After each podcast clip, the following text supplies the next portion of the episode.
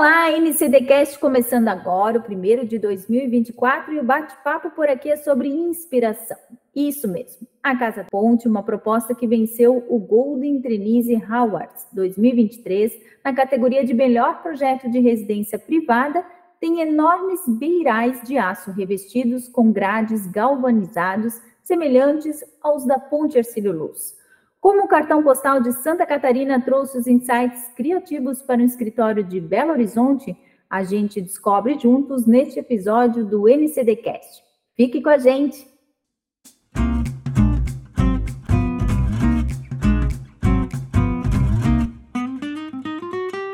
No ar, mais um NCDcast, seu podcast especializado em arquitetura, design, decor e mercado. A década de 1920, marcada por obras importantes para a capital catarinense, é também o começo da história da obra icônica que demorou quase quatro anos para ficar pronta e que se tornaria depois o maior cartão postal da cidade, a Ponte Ercílio Luz. Inaugurada em 13 de maio de 1926, a estrutura passou desde então a ligar a ilha de Santa Catarina com a região continental. A Casa Ponte ainda está em construção e fica no bairro Cacupé, no norte da ilha de Santa Catarina, voltada para a ponte e o pôr do sol, priorizando as vistas do mar e as montanhas.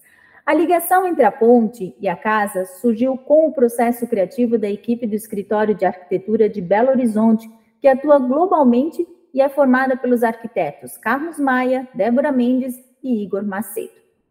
O escritório tem um estudo criterioso das condicionantes do espaço e busca uma solução única a cada projeto. Fundamentos como a integração com a natureza, uso de materiais in natura e exploração dos espaços vazios são características das obras. Aliado a essas questões, o trabalho da equipe toma a tradição da arquitetura moderna brasileira como ponto de partida, procurando repensar alguns dos principais conceitos para buscar respostas inovadoras para os problemas contemporâneos da arquitetura e dos lugares. Nestes pilares, a equipe cria a Casa Ponte, nosso assunto de hoje por aqui.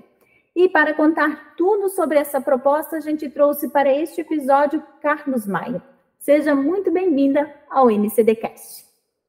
Muito obrigado pelo convite. É, muito feliz em poder participar junto com vocês e poder conversar um pouco sobre arquitetura, sobre o trabalho da Tetra e sobre o projeto da Casa Ponte, que para a gente é um projeto muito especial e a gente está nós estamos super orgulhosos de estar finalizando esse projeto agora em Santa Catarina. Carlos, a gente já começa falando da casa em geral, né? Ela foi projetada para um casal é, e ela tem 20 cômodos, né? Esse casal ele tem dois filhos adolescentes e toda a área ela soma aproximadamente mil metros quadrados. É, como é que surgiu esse contato com os clientes e a proposta de criar um projeto em Floripa? Como é que esses clientes chegaram ao escritório em Belo Horizonte e veio a ideia de projetar em Santa Catarina? Bom, eles surgiram pela, pela internet, sabe? Pelo, pelo, pelo Instagram. É, o que acontece? A gente, a Tetro, é um escritório que é um pouco particular, assim, vamos dizer, porque a gente, nossa base de pensamento é, é sempre criar um conceito novo a cada projeto. Então, todo projeto que a gente faz, a gente tenta criar um design que tem a inspiração no lugar onde a gente vai trabalhar, ou nas pessoas que vão, que vão viver naquele espaço. E aí, a gente, com isso, a gente busca sempre criar uma novidade na arquitetura, algo que seja um pouco diferente, a gente não tem aquela assinatura tão bem definida que você olha para o nosso projeto, você identifica, ah, esse projeto é da Teto e é, algumas pessoas, eu acredito que os nossos clientes, principalmente, eles, eles eles se interessam por isso, assim, eles veem os nossos projetos, se identificam. Então, a gente tem muitos, muitos clientes em várias partes do Brasil, inclusive alguns fora do Brasil. Mas muito porque pela internet acham o nosso trabalho, se identificam com aquilo e, e buscam esse tipo de arquitetura, sabe? Então, esse, esses clientes vieram é, pela internet, porque conheceram nosso trabalho, se identificaram e, e vieram atrás do nosso trabalho. Agora, a Casa Ponte, ela, ela, ela você fala 20 cômodos, eu, acho que foi eu mesmo que escrevi isso, mas 20 hum. cômodos e, e mil metros quadrados, mas ela não é tão grande, é porque quando a gente conta os metros quadrados, a gente coloca tudo, inclusive com os, com, com os beirais são muito grandes na casa, né, e, e todos os pequenos espaços, depósitos e tal, então acaba contando, contabilizando 20. mas é uma casa que, quando a gente fez o projeto, a gente estava na cabeça com 600 metros, ela acabou se tornando, tornando mil metros por conta do, dos beirais e de tudo que é contabilizado no, no projeto para aprovação da prefeitura, entendeu? E, Carlos, é, a casa né, tem uma estrutura é, gigantesca e, e, vários desafios, né? E sempre que vocês fazem um, um, processo criativo, vocês fazem também uma visita em loco, né? É, como é que a cidade impactou vocês e também determinou as definições para o projeto? Vocês vieram a Floripa? Isso. A gente foi, foi no período da pandemia, então tinha uma série de restrições, mas a gente conseguiu fazer a viagem e visitar o terreno. Para a gente é fundamental essa visita, porque assim, a gente nunca tem aqui no escritório inspiração em projetos antigos nossos ou em outros projetos de outros arquitetos. A gente busca sempre a inspiração no lugar ou nas pessoas que vão morar na casa. E para a gente, então, essa visita é super importante. Assim, a gente vai até o lugar e a gente tenta entender não só questões que são é, óbvias e objetivas para a gente arquiteto, como, por exemplo, a topografia, a posição do sol, a ventilação, mas também tenta entender o que, que o lugar tem a dizer. Algumas vezes, alguma coisa que o próprio cliente falou, ou algumas vezes, alguma coisa que a gente sente no lugar, pode ser a inspiração para a gente criar a construção. E quando a gente visitou é, Florianópolis, eu até já conhecia, nos, nos tempos de faculdade, eu fiz um, participei de um encontro de arquitetura em Floripa, mas já fazia alguns anos, alguns bons anos. E aí, quando a gente visitou para fazer o projeto, a gente foi com esse olhar nosso treinado para isso. Né? Então, eu acho que um dos pontos principais foi quando a gente estava andando de carro pela orla e tem aquelas pedras no meio da água, assim. Uhum. Isso chamou muita atenção, assim. A gente olhou para aquilo e, viu que aquilo era um, um, dado interessante, importante.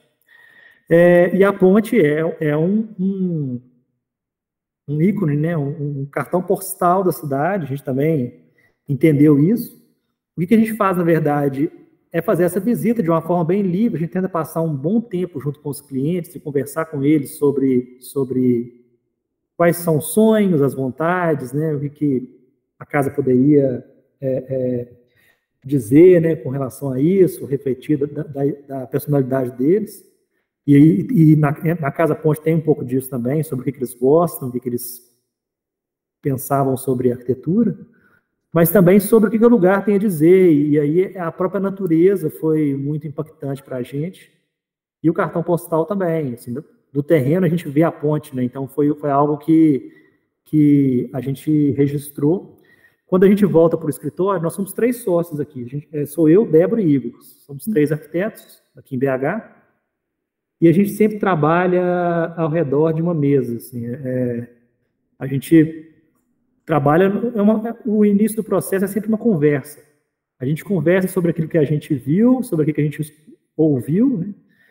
e começa a desenhar algo, algumas respostas. Né? A gente entende esse projeto como uma resposta ao entendimento sobre o lugar e sobre as pessoas.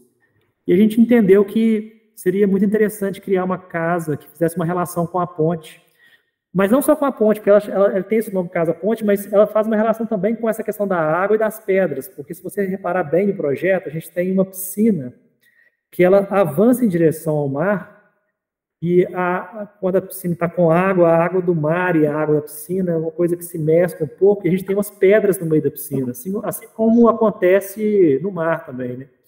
Então, assim, a nossa ideia não é, na verdade, fazer um projeto temático, é um projeto que, de uma forma subjetiva, faz uma leitura sobre o lugar, e, e a resposta disso é uma solução é, de design, uma solução que, que tem um porquê, sabe? Não é, as escolhas não são por gosto, porque a gente, ah, viu, eu vi numa revista aqui, vou, vou aplicar nesse projeto. É sempre tentando criar uma linha de raciocínio e contar uma história, uma história sobre aquele lugar, entendeu?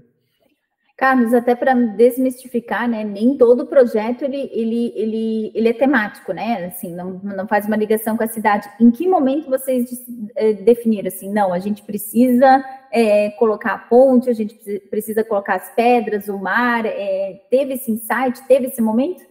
Eu não gosto de falar que os projetos são temáticos. Na verdade, eu acho que nenhum projeto nosso é temático, sabe? Porque eu imagino um projeto temático se eu fizesse uma casa, por exemplo, em forma de ponte. E aí isso não, não, não aconteceu. Apesar que ali no projeto a gente tem o o piso da varanda, que é uma, uma tela que é muito parecida com a tela que é usada no piso da ponte. Né? É, e a estrutura metálica também, mas é, é, um outro formato, outro tipo de perfil, ele tem uma outra função. Na verdade, a estrutura, a estrutura metálica da casa ela funciona como um brise por causa do sol, porque a casa está orientada para o pôr do sol, então a gente precisa dessa proteção solar. Mas, eu, eu é, na verdade, assim, o que vai definir o que vai ser o conceito da casa, na verdade, assim, o que a gente tenta fazer? A gente busca ter o máximo de informação possível, a gente conversa com os clientes. Eu já tive casos, por exemplo, que o cliente falar para a gente, assim, o casal falar para a gente, assim, ah, eu gosto de café, eu amo café. E aí o café foi a inspiração para a gente criar um design. Em outros casos, é a própria natureza que está presente dentro do terreno que, que dá para a gente o direcionamento de onde a gente pode chegar com o design. No caso da Casa Ponte, foi a cidade, assim, a gente viu a questão das pedras na água, eu acho que para vocês deve ser, deve ser muito, muito é, normal esse tipo de imagem, mas para a gente que é de fora, quando a gente viu aquilo, para a gente é, é, uma diferença assim, com relação a outras praias que a gente conhece no Brasil. Né? Então aquilo chama atenção. E a ponte também chama atenção. É, poderia ser outra coisa? Poderia, mas nesse caso, quando a gente começa a conversar e começa a lembrar do que a gente viu na viagem, o que a gente conversou, esses pontos começaram a chamar a atenção. Então, isso aconteceu numa conversa aqui no escritório. E a gente chegou à conclusão que, e além disso, tinha também as vontades do cliente. Ele, ele, ele já tinha visto outros projetos nossos, e ele falava assim: ó, eu gosto dos projetos, eu, mas eu gosto de linhas paralelas, sabe? Eu não, eu não queria muitos ângulos, eu não queria curva, eu gosto das, das linhas retas. Então a gente começou a, a, perceber que poderia ter uma conexão com a ponte, poderia essa geometria mais retilínea da casa. E por outro lado, a gente gosta também de criar uma complexidade, então a gente apoiou esse volume, que é esse volume de aço e de concreto, sobre as pedras, né? Então a, a, a, fluidez que a gente gosta no projeto, ela acontece no pavimento de baixo, né? A casa se apoia sobre as pedras, você praticamente não enxerga nenhum pilar é, e ela se avança em direção ao mar. Então tudo isso faz parte de uma conversa que é criada durante um bom tempo aqui dentro do escritório e, e com as nossas referências do próprio lugar, entendeu? E claro, tudo isso também trouxe uma série de desafios, né? É, quais foram os principais, os, as principais soluções que vocês precisaram trazer é, por ousarem nesse projeto? Então, essa casa é, tem alguns desafios, na verdade. Bom, um dos principais é com relação à estrutura, né? A gente tem uma casa que quando você vai até o local, você não enxerga os pilares e você, além de ter um balanço no próprio concreto, além do balanço, a gente tem o brise. Então, é um balanço bem considerável. Parece que a casa ela flutua ali naquele lugar. E para conseguir ter esse, essa casa que praticamente não tem pilar, né? Ela está apoiada sobre, sobre aquelas pedras, os pilares estão escondidos né, no meio das pedras. A gente criou duas paredes dentro da casa que funcionam como vigas. Então, são duas grandes vigas com 3 metros de altura que conseguem vencer o vão e a gente tem que circular ao redor da viga para acessar os quartos. Então, isso tudo é a mágica para esconder a, a estrutura, né, para a casa flutuar.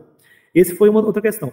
Outra, outro desafio foi com relação a conseguir vencer o desnível do terreno, que é um aclive super acentuado. Então, a gente teve que fazer uma ginástica ali para conseguir resolver a rampa e o acesso do veículo lá em cima.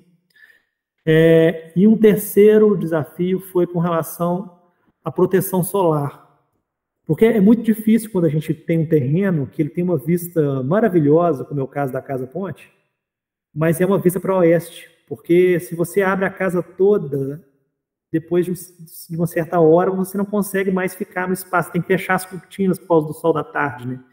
Então, aqueles brises, né, que remetem à ponte, à estrutura da ponte, na verdade, eles estão ali por conta de uma necessidade, que é uma necessidade de proteção solar.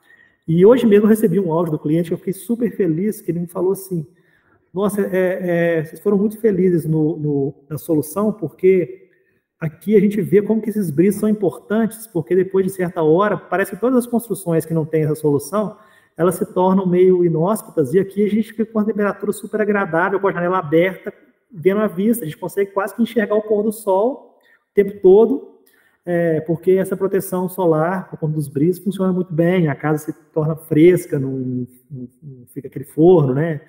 É, então, está é, tá tudo meio que conectado, né? A necessidade do, do lugar, necessidade é, por conta da orientação solar e também essa referência da ponte, da cultura do lugar, do que a gente viu, do que, eles conversaram com a gente com relação às linhas retas e essa, essa geometria mais reta, e também do nosso repertório, né, que é essa questão de poder unir um pouco dessa geometria mais rígida, mas também com a fluidez das pedras da natureza. Então, é, é uma série de uma série de pontos diferentes que se conectam numa solução de projeto, né, que a gente chama de resposta. E, e, esse controle de temperatura que você comentou, ele é muito importante, né? Porque a gente está numa região em que, por exemplo, hoje a gente tem, é, a gente está com 33 graus de temperatura, mas no inverno a gente pode chegar a 10, 11. Então, com certeza isso também trouxe um desafio para vocês, né? É, com certeza. A gente sempre tem que pensar nisso e pensar como que a gente cria uma arquitetura que vai contribuir para a gente usar o espaço e não e não caminhar no sentido contrário, né, de, de, de causar algo que depois seja um problema, né, a gente ter que, ter que não conseguir utilizar o espaço, ter que criar outros mecanismos, para solucionar alguns problemas que foram criados pela própria arquitetura, né, então a gente está muito atento a isso também. Carlos, e a gente também tem uma curiosidade de como vocês pensaram a divisão da casa, né? Ela tem dois pavimentos. É, como é que vocês estruturaram as áreas? Como é que, como é que foi esse processo? Então, os clientes falaram com a gente o seguinte: eles já, os filhos já são adolescentes, então eles, o que eles tinham conversado é que eles poderiam ter os quartos um pouco desconectados é, da área da casa deles, que poderiam para dar mais privacidade para os meninos. E eles também queriam essa área de lazer, que era super importante, que eles gostam muito de receber.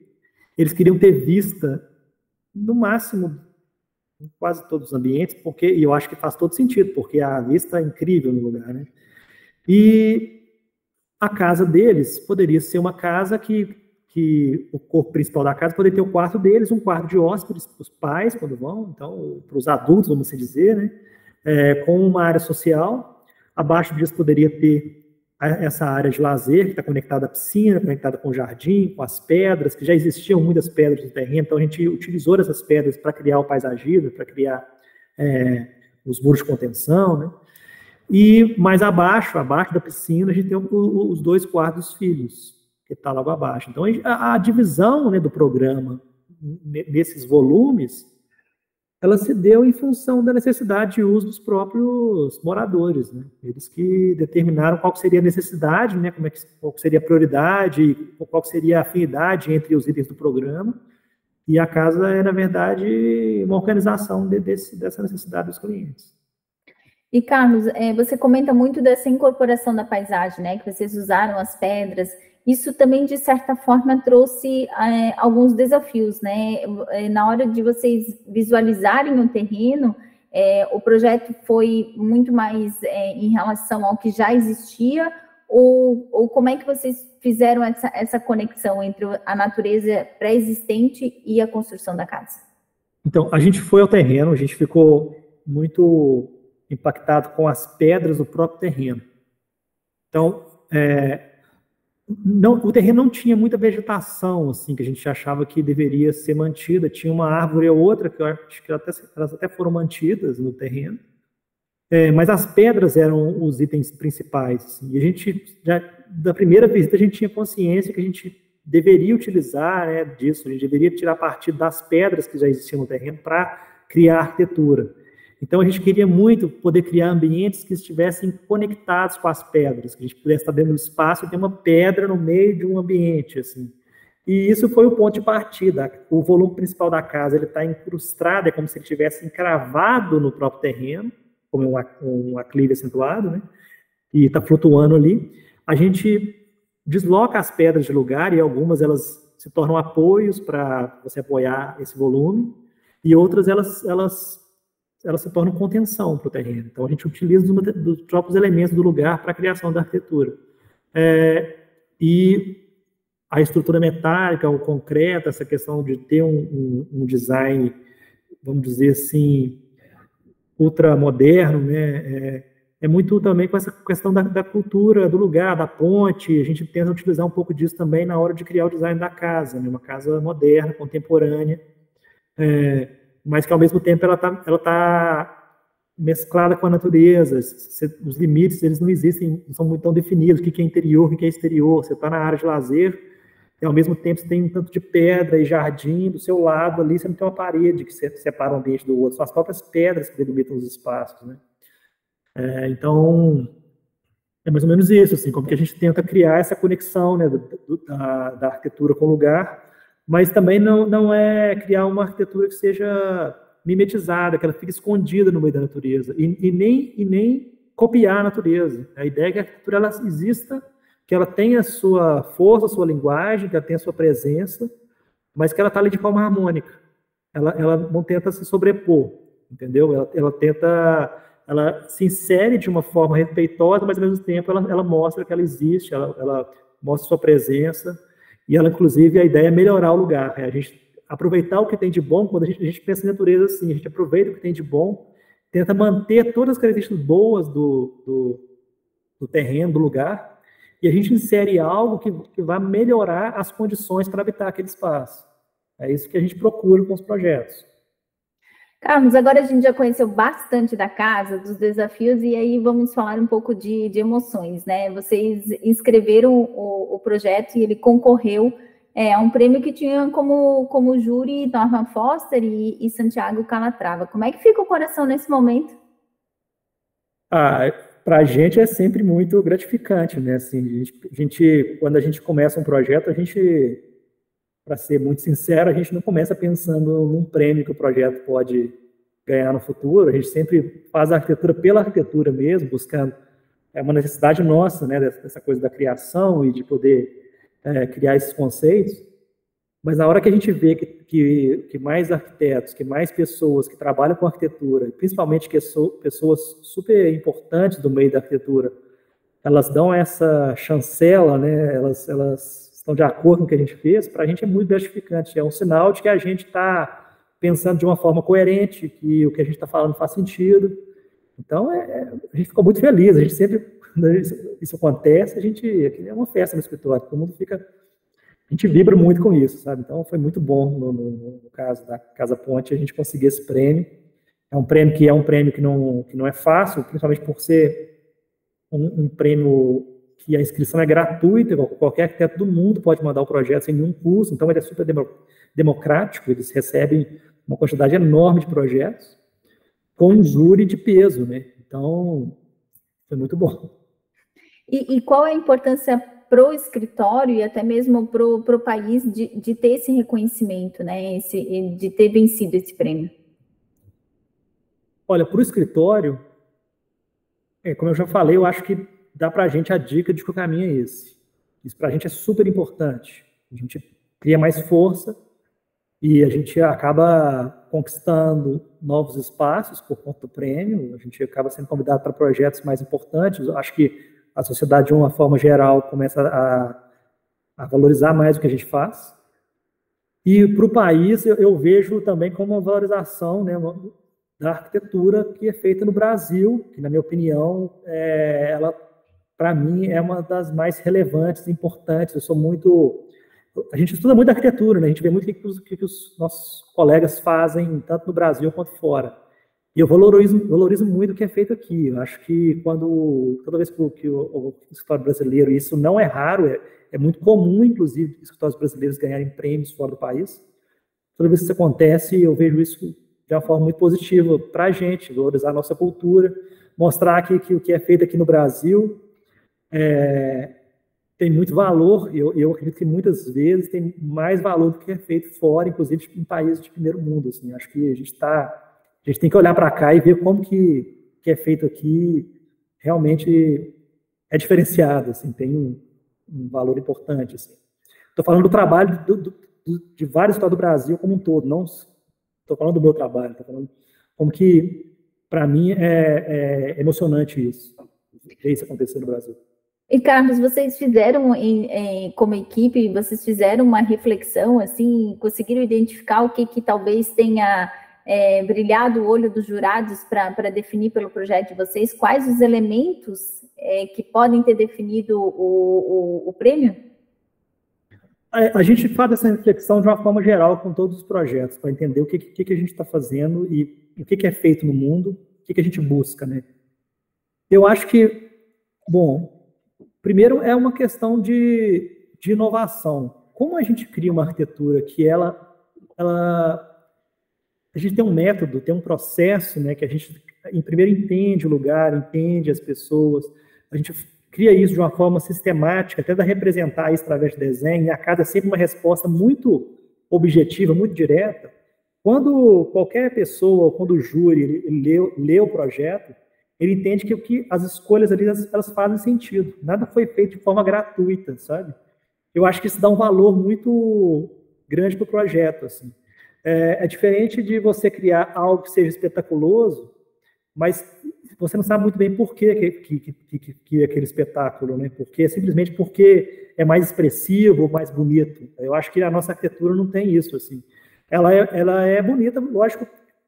A casa eu, eu considero uma casa que ela, que ela é bonita, mas ela, ela é bonita porque porque ela também diz a verdade.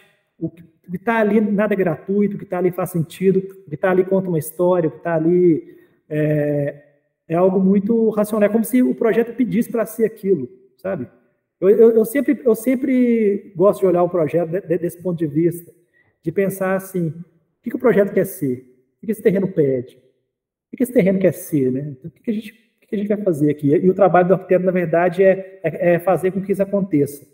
E não uma vontade do arquiteto, assim, o que eu quero fazer ali, o que, que, eu, o que, eu quero impor aquele lugar. não, é o que, que, que o lugar pede é, é um ponto de vista, assim, que é muito particular nosso, mas eu acho que isso, é, para quando você entende o projeto, você vê o que foi feito em função do que, que o terreno pede, eu acho que isso pode ser que isso tenha sido um dos motivos para a casa ganhar o prêmio, eu acredito. Bom, seguindo nessa, nessa linha das dicas, né, existem centenas de, de prêmios e de concursos no mercado, né? Tanto é que, é, para quem está nos ouvindo, já também já fica a dica, o, o, NCD tem um concurso técnico que é promovido pelo, pelo Núcleo Catarinense de Decoração. No ano passado foram 400 inscritos. É, ele é aberto para escritórios do Brasil todo, desde que as obras tenham sido executadas em Santa Catarina, né? E, e, a gente queria entender com vocês como é que vocês selecionam é, quais, de quais concursos vocês vão participar, como é o envolvimento da equipe, como é que é esse processo? Então, a gente recebe, como a gente ganhou alguns prêmios, a gente acaba recebendo muito e-mail de convite é, para prêmios. Né? E algumas vezes os prêmios são gratuitos, algumas vezes a gente recebe convite para entrar sem custo, o prêmio é pago, mas eles convidam sem custo, e aí nesse caso, sempre quando alguém convida, a gente acaba enviando o projeto. Outras vezes são prêmios com maior relevância, assim. então a gente observa quem é o júri, quem faz parte do júri, a gente observa quem, quais foram os projetos que, que, que venceram o prêmio nas, nos, outros, nos anos anteriores, para a gente saber o nível de projeto que que está ali. E aí a gente, a gente sempre seleciona assim, a gente manda os, os projetos para os prêmios que a gente acha que tem o júri melhor com os projetos que foram vencedores melhores. É lógico que a gente sempre entra em prêmios que são mais difíceis de ganhar, por esse motivo, mas a gente acha mais importante, na verdade, ser, ser avaliado por um, por um prêmio difícil mesmo, criterioso, com um júri criterioso. Eu acho que isso para a gente é, é, é, mais importante do que simplesmente ganhar o prêmio em si. Então, se fosse pelo outro, pela outra ótica, a gente escolheu os mais fáceis, os que são mais fáceis de ganhar, os que e não é esse o caso. A gente sempre procura aquilo que a gente acha que pode ser relevante para a gente como prêmio, até porque cada prêmio não é a mesma coisa, né? Cada um tem uma, um peso diferente. E em relação às parcerias e também os fornecedores, né?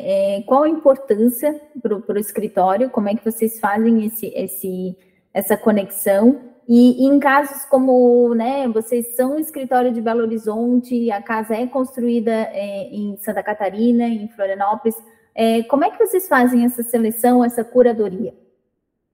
Então, a gente, a gente conta também com com a ajuda dos clientes nisso, mas assim, geralmente as marcas, né, as, os fornecedores que, os maiores, eles estão presentes em várias cidades, então a gente já conhece o trabalho deles em outros estados.